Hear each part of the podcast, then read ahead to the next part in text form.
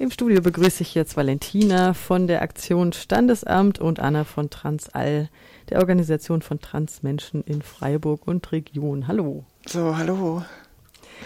Im Herbst letzten Jahres fand die Aktion Standesamt statt. Damit knüpft die Aktion an einen Beschluss des Bundesverfassungsgerichts vom 10. Oktober 2017 an.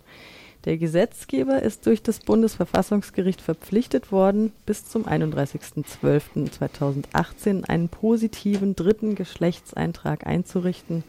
Alternativ kann der Geschlechtseintrag auch einfach leer gelassen werden. Wie kam es denn jetzt zu diesem Gerichtsentschluss?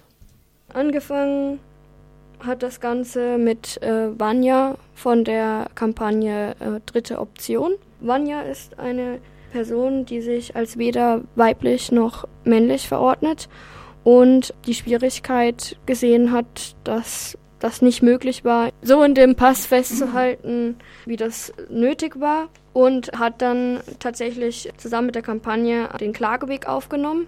Angefangen bei dem Standesamt in ähm, Gerden 2014 bat da um eine Änderung der Geburtsurkunde mit dem Eintrag inter Schrägstrich divers. Das wurde abgelehnt und so ging es dann weiter zum Amtsgericht in Hannover mit einer Beschwerde.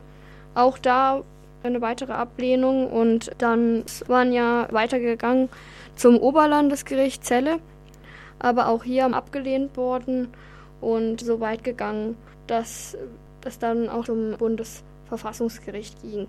Das Oberlandesgericht Celle sagte dazu, dass ein binäres System aus männlichen und weiblichen Zuschreibungen verfassungswidrig wäre, weil es eben gegen das grundsätzlich geschützte Persönlichkeitsrecht verstoßt, dass eben dem Menschen, der weder eine männliche noch weibliche Identität hat, eine Möglichkeit gibt für eine Eintragung. Allerdings gäbe es die Möglichkeit, den Eintrag offen zu lassen. Somit wurde das Ganze dann abgewiesen. Allerdings kann man dazu sagen, die Möglichkeit, einen Eintrag offen zu lassen, erfüllt natürlich nicht das, was wir wollen, denn es soll auch die, das Recht geben auf einen positiven Geschlechtseintrag.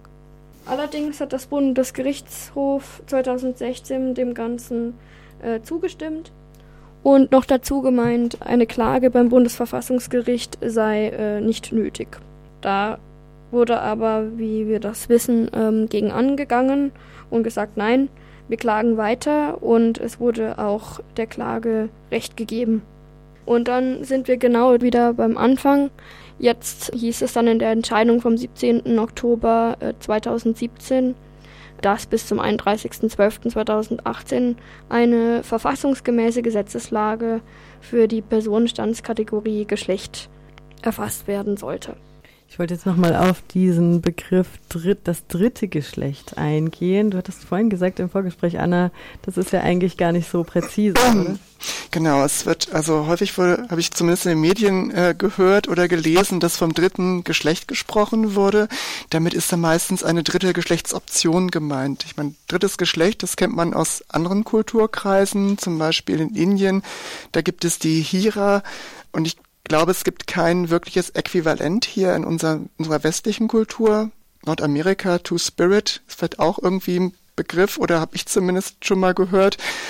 Die dritte Geschlechtsoption soll Menschen widerspiegeln, deren Identität weder das äh, ausschließlich das männliche oder das weibliche Geschlecht ist oder Menschen, die sie entweder dazwischen oder auch jenseits diesen beiden binären Geschlechtskategorien ja, fühlen oder verorten. Wir stehen hinter dem, was die dritte Option an Forderungen bereits gesagt hat, haben jetzt da noch quasi nochmal zusammengefasst. Nummer eins, dass der Geschlechtseintrag für die Geburt für alle frei bleibt und dass dann je nach wann der Mensch das für sich gerne haben möchte oder ob der Mensch das für sich haben möchte, dann im Laufe des Lebens eingetragen werden kann. Äh, dann soll auf jeden Fall das Geschlecht selbstbestimmt eingetragen lassen werden, mit mehr Optionen als männlich oder weiblich. Vor allem unabhängig von körperlicher Konstitution, egal welche Genitalien, egal welche Hormone. Dann auch unabhängig vom Alter. Keine Grenze, was den Staat betrifft. Das heißt, für alle, die dauerhaft in Deutschland leben, egal von woher sie kommen. Es gibt ja jetzt tatsächlich die Option, diesen sogenannten dritten Geschlechtseintrag divers, nennt er sich, in Anspruch zu nehmen, per Gesetz. Wie funktioniert das? So, das ist ähm, genau das Gesetz, was ja ähm, gefordert wurde durch das Urteil vom Bundesverfassungsgericht vom 10.10.2017. Äh, die Bundesregierung hatte sich da ein bisschen Zeit gelassen und dadurch, dass das Ganze auch in die Hände des Innen- und Heimatministeriums gelegt wurde, gab es dann auch ein paar Kontroversen. Das Resultat ist, dass das Gesetz eingeführt wurde. Das war gefordert. Das heißt, es gibt für Menschen, die in diese Kategorie fallen, die dieses Gesetz in Anspruch nehmen dürfen, gibt es die Möglichkeit, bei der Geburt als dritten Geschlechtseintrag sich divers eintragen zu lassen oder den Geschlechtseintrag frei zu lassen. Das ist schon mal neu. Diese Bezeichnung divers war die ursprüngliche Bezeichnung, die gefordert wurde, neben inter. Im Verlauf dieser Entwicklung des Gesetzes gab es noch den Vorschlag anderes oder weiteres, die dann glücklicherweise sich nicht durchgesetzt haben. Denn man kann sich leicht vorstellen, dass äh, anderes, weiteres wirkt schon per se irgendwie diskriminierend. Und zumindest äh, war man hier ganz froh, dass sich dann doch diese Bezeichnung divers durchgesetzt hat. Also der Kern des Gesetzes ist eigentlich, dass Menschen, und jetzt kommt der Haken, mit diagnostizierter und ärztlich attestierter Intergeschlechtlichkeit ihren Personenstand und ihren Vornamen beim Standesamt auf Antrag hin ändern können. Und darauf zielt ja auch genau eure Kritik, ne, dass das sehr, sehr eng begrenzt ist.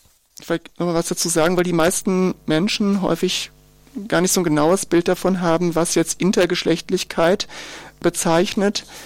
Im Gesetz wird das ein bisschen anders umschrieben. Es heißt Varianten der geschlechtlichen Entwicklung und das ist ein Sammelbegriff für eine Vielzahl von, von ja, medizinischen Diagnosen. Das heißt, die Menschen entsprechen anatomisch, also bezogen auf die Genitalien, genetisch oder hormonell jetzt nicht der Norm, die Mediziner von Männern und Frauen haben. Und das wird normalerweise bei der Geburt unter Umständen schon diagnostiziert oder auch vielleicht erst später, wenn zum Beispiel dann bei den Menschen die Pubertät nicht eintritt oder so. Was man nicht verwechseln darf, ist einerseits natürlich ins Intersexualität bezeichnet eigentlich die Konstitution eines Menschen und sagt nicht unbedingt etwas über das geschlechtliche Empfinden aus. Deswegen kann es auch sein, dass diese Menschen sich durchaus innerhalb dieses binären Systems verorten, nämlich als Mann oder als Frau und dass nur ein relativ geringer Prozentsatz dieser Menschen überhaupt diese äh, dritte Geschlechtsoption in Anspruch nehmen will.